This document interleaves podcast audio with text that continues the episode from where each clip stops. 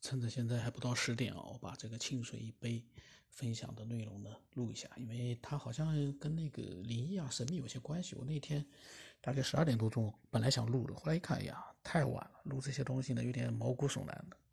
那么他呢，他说喜马拉雅听到节目之后很喜欢，他有一些个人经历呢想分享。然后他说他直接说了，他是一个工科生，今年也是四十二岁了。原本也不相信鬼神这些东西，但是有件事让他有点不得不相相信了。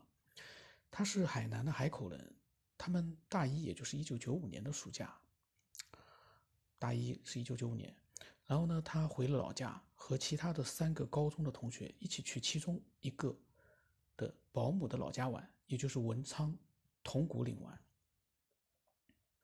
他说他的那个保姆家呢就在铜陵谷的脚下。然后第二天一大早要上铜陵铜鼓岭看日出。前天呢闲聊的时候，他们村里人说山脚下有个庙，里面有个人算命挺准的。他们并不信这些，也并不在意。然后第二天早晨三四点起来爬山，那天都是雾，没有看到日出，扫兴的往下走，在山脚下看到一个庙，就是普通的海南农村村头的庙，不大。同行同行的村里的就说呢，就是这里。年轻人呢，对什么都感兴趣，几个人就嘻嘻哈哈的就进去了。里面坐着几个也是来求神的人，中间坐着一个老人，没有胡子，应该也就六十几岁。见到他们几个人进来说要算命，也就笑笑，每人收两块钱。一九九五年两块钱，也还是便宜的。然后问了他们生辰八字之后呢，他们都只知道生日，时辰是不知道的。他也不在意，就给他们说了一会儿，他们也不是太在意啊。但是时间过了二十几年，都一一一的灵验了。二十几年，然后他说，第一个同学没记得太多，只是说他和他的兄弟不和。说他们这四个同学呢，家里面都是两个兄弟，但是只有这个同学呢，跟他哥哥不和，后来都打架了。啊，但是这个算命的话呢，嗯，他和兄弟不和呢，这个可能性就百分之五十。只有两种可能，和和不和。但是，一般兄弟俩之间有矛盾的呢，其实也还是不少的，我感觉。那么这个呢，算一个。他说，第二个同学说他性情不稳，心太多。他从小也是油嘴滑舌的人，结果现在他在上海的什么地方做生意，有几个情人，孩子也分别生了三个。天哪！说他性情不稳，心太多。这个呢，也是一个个性方面的一个问题。然后呢，呃，说句实话，男性嘛，男人呢，心都很多。我们的男性听众啊，自己想一想，你是不是心也蛮多的？如果给你机会的话，比如说他这个人在上海什么地方做生意，在上海那个地方做生意，而且做的比较好的话，嗯，你如果有机会的话，你会不会也会心有点花？你未必说也是一样，跟他一样有几个情人或者什么生几个小孩，你是不是也是心花的？这是我对男性的听众讲的啊。所以这个算命呢，我觉得这个把男性的通病，就说一百个男性里面可能有九十个都这样，那他这个准确度还是比较高的，就说他猜准的几率很高。我个人看法啊，有哪个男人说心不花的，而且是比较成功的男人？这个是我可能是说的不对啊，因为可能是我自己，呃，这个。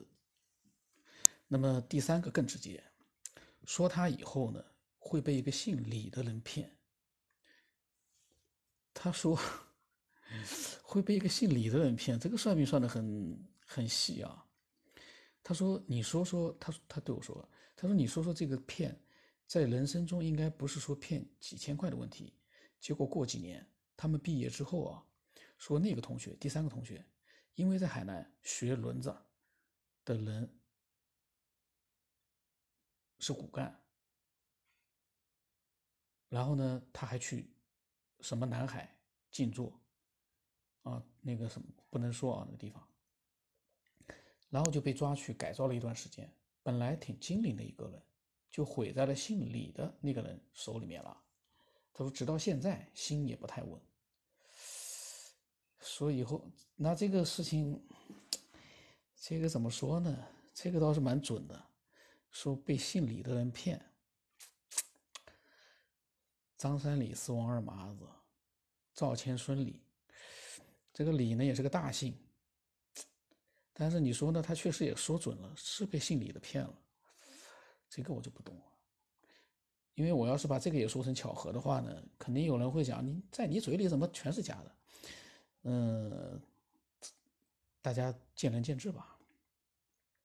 然后他说说到他自己了，他说他挺顺的，但是三十六岁，就说那个算命的说，说他挺顺的，但是三十六岁还是三十七岁左右呢，有个坎儿。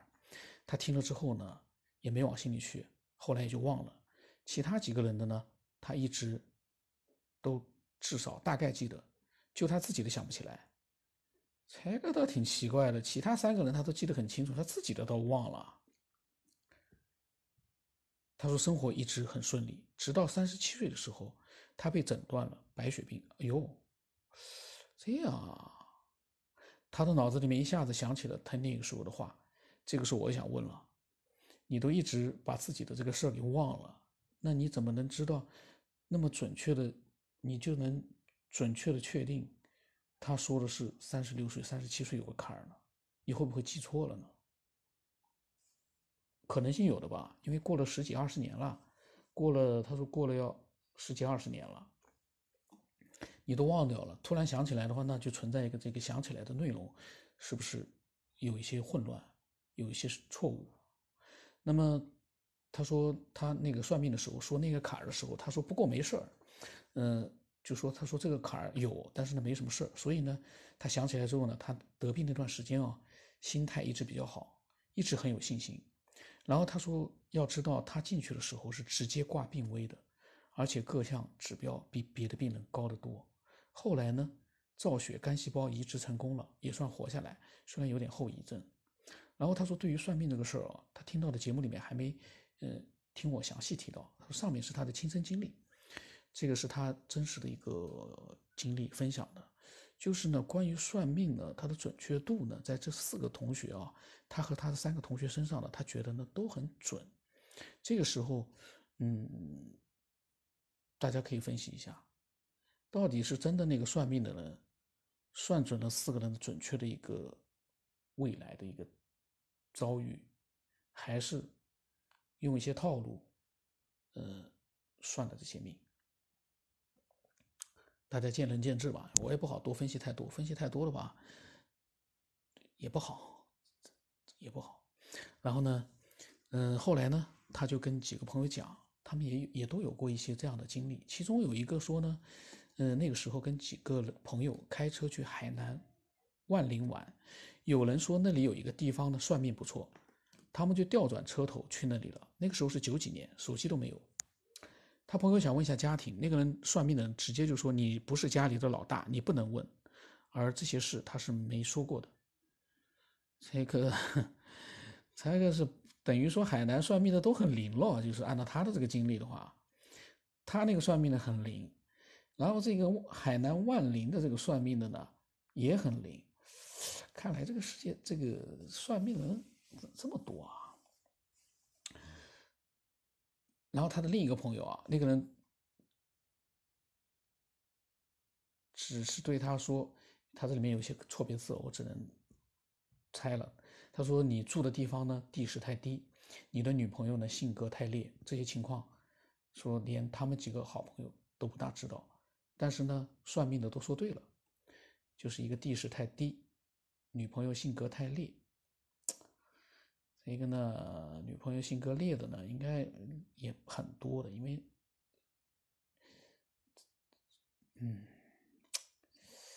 那么他的另一个朋友则说呢，他有一个朋友的老婆是神婆，有一会儿呢，一个法国人，或者说是法国籍的中国人，来他这里问一个人什么的，就说呢，嗯，怎么说呢？就这些人呢，他们因为是转述的。然后这个分享的朋友呢，就是转述的不清楚呢，他呢也对这些信息呢是比较模糊的。就比如说，到底是法国人还是法国籍的中国人？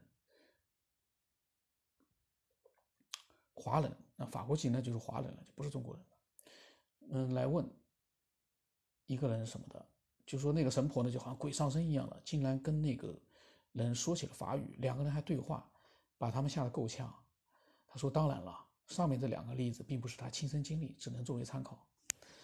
嗯，有一个问题哦，就当我嗯很相信跟我分享的这些人，我尽可能的就是说，首先一个，他们来分享肯定是他们认真的在分享自己觉得比较。”有意思的，或者是真实的一些经历，或者是别人的，就是他们在听到朋友在讲这些经历的时候呢，嗯，聊天当中啊提到的时候呢，他们是比较注意的。但是讲的那些朋友呢，到底说的也是传闻或者是自己经历的。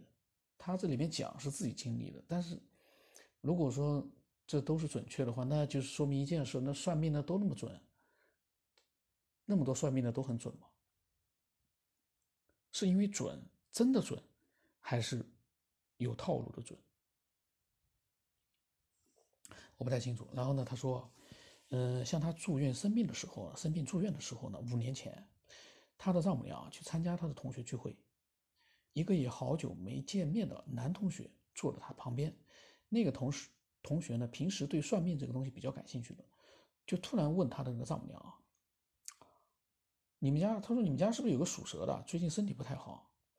然后呢，这个呢，他并没有跟他身边的人说起。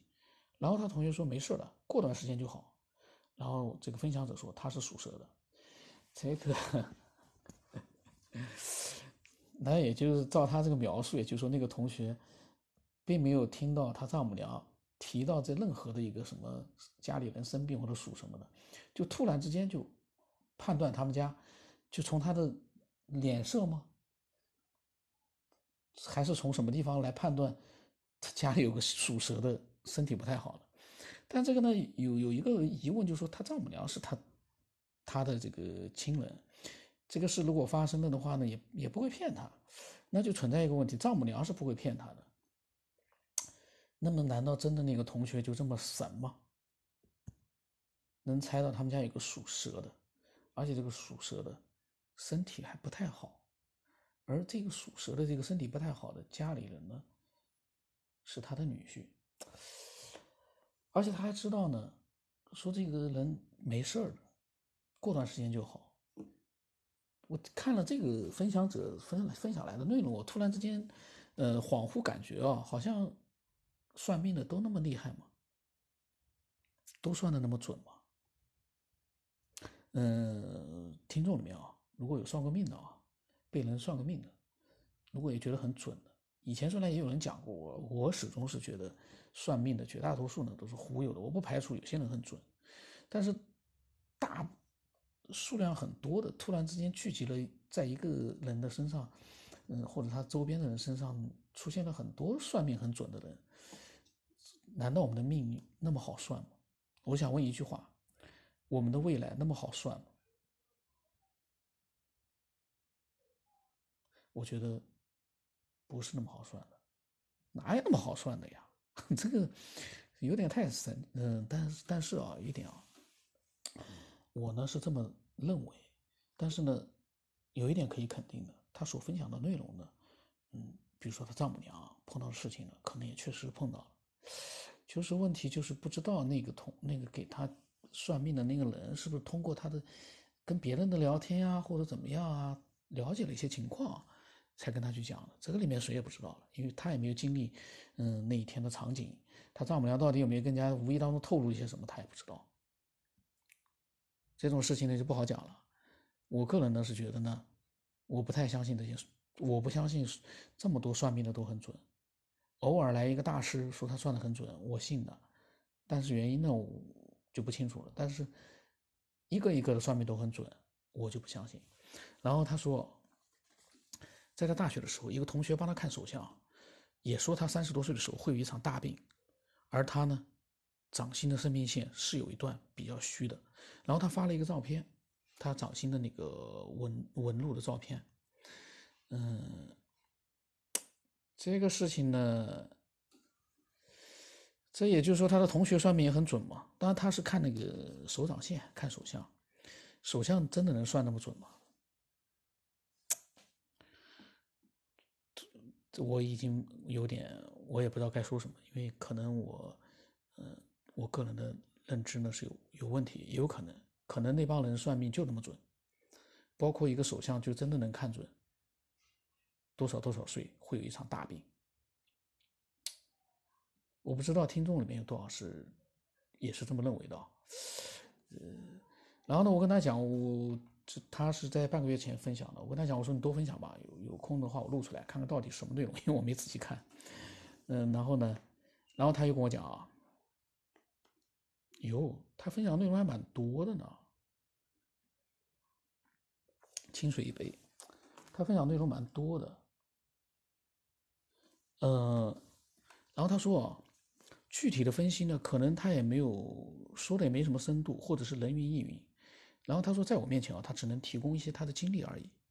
他呢是一个比较理性的人。然后呢，我相信他也能，刚才也说了，有些是人云亦云的。他亲身的经历呢，嗯，就是那个算命的那个经历呢。我呢提出来的一个疑惑就是，过了那么多年，你都忘记了，突然之间生病了，你想起来了，那么这个里面记忆上面会不会有一个偏差？另外一个丈母娘的那件事情呢？呃，因为他并不在现场，丈母娘是不是会无意当中透露了一些信息出来，然后最后呢出现了那样一个所谓的很准的这样的一个算命？我个人是这么猜测的，否则的话，随处可见那个算命很准的人都是不是算命的人，都是普通的身边的同学啊、同事啊之类的，这世界你不觉得可怕吗？你走到哪里都有人知道你未来会发生什么，你不觉得这个很怪异吗？我个人看法啊，可能不准。可能因为物以类聚，可能不是物以类聚啊，可能呢正好有一些，呃人呢确实是有一些比较奇特的遭遇、经历，这个呢是也很正常。比如说清水一杯，他可能碰到的确实也都是这样的一些人。那我们没碰到，不能说他碰到的都是嗯假的，只是从我们的一个认知，从逻辑上来讲呢，呃，我个人觉得这个太密集了，算命的人出现太密集了。在他的那个生活里面，这个太密集了呢，就这个东西就不是巧合了呀，太密集了就就有点过于神奇了。但不代表说，嗯，就像我个人认为的那样都是假的。可是如果说那么多人都是真的啊，也有点不可思议啊。然后呢，他跟我讲，他说希望录节目的时候啊。如果录的话，具体的人名地名还是不要那么具体。哎呦，这个地名、人名呢，我是知道了，我让他取了个清水一杯。这个地名的话，我怎么忘掉了？我刚才当然了，海南那么大，谁他的那些同事也不会听这个节目的，我估计。清水一杯啊。然后下面呢，他前段时间半个月前又分享了很多的经历，他经历还挺多的啊。然后呢，他也有一些自己的想法，真的还不错呢，真的是很有，就是说经历啊，也很有自己想法的一个人。毕竟他有很多的一个人生的一个经验，他也有很多的一个阅历，所以呢，嗯，这样的一个分享者，他能够自己就是说很理性的去分享一些事情，他不会很激进的、很极端的，嗯，去一口咬定就说那些都是怎么样的。其实他自己可能也在疑惑，呃，只不过呢，他觉得呢，呃，说不清楚，而且他自己亲身经历的，他觉得呢，就说想分析一下到底怎么回事这是他嗯他的想法，我估计。但是我现在突然在想，他对于自己，就如我刚才提出来的那种嗯想法啊，他会不会认同？因为这件事情啊，都发生在他身上。我们从他的描述里面，我是这么想，但是可能他的描述，嗯，有些比较能够让我们信服、相信的一些细节，他可能忘了说。可能有的细节他跟我们讲了之后，可以让我们觉得，哎，真的就这么神奇，好像中间没什么问题了，真的就是算命算出来的。可能有漏掉一些细节，因为毕竟，呃，他的经历我们不能百分之百的全部都知道。所以我呢一直是觉得呢，碰到这种经历方面的一些内容啊，越详细越好。可是有的时候呢，就像做梦醒来了，很多细节都忘了一样，也没办法，这个世界就是有人在控制你，好像就是啊，不是控制你，就是有一种嗯东西，它就是不让你记住一些东西。